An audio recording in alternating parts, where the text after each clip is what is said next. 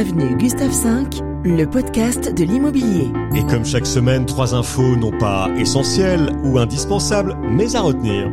Jean-Christophe Dimino, avenue Gustave V.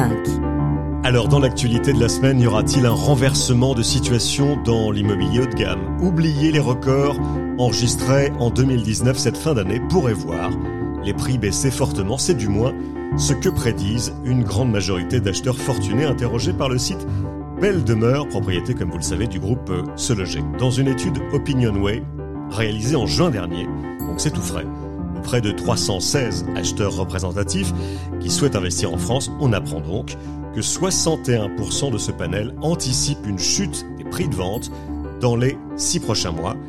Et dans les mêmes proportions, plus de 6 sur 10 s'attendent à une baisse d'au moins 10%.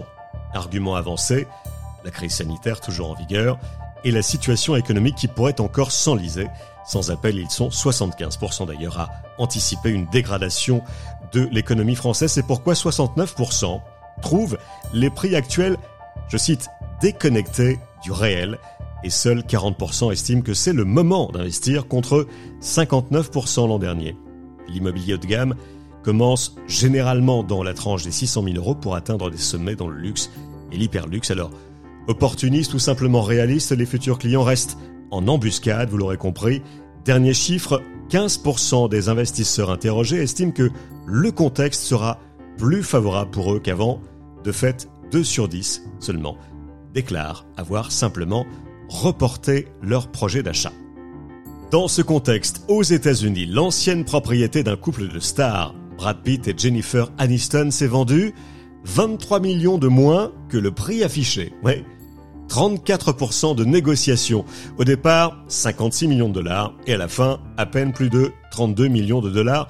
Au passage, l'honneur est sauf, le vendeur a tout de même réalisé une plus-value de 6 millions, mais pour la petite histoire, c'est deux fois moins que le bonus réalisé à l'époque en 2006 par le couple d'acteurs Brad et Jennifer. C'était donc 12 millions de plus-value.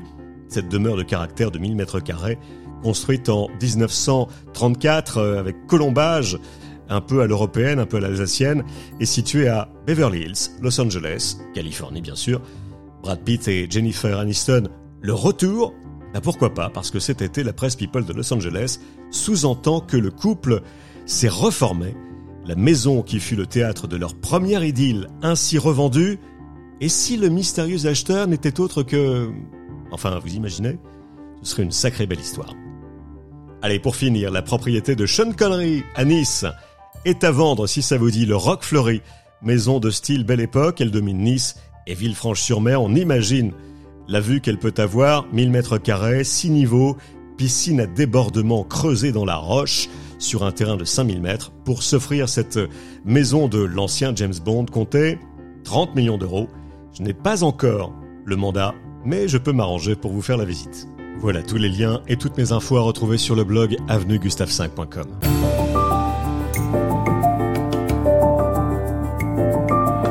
V,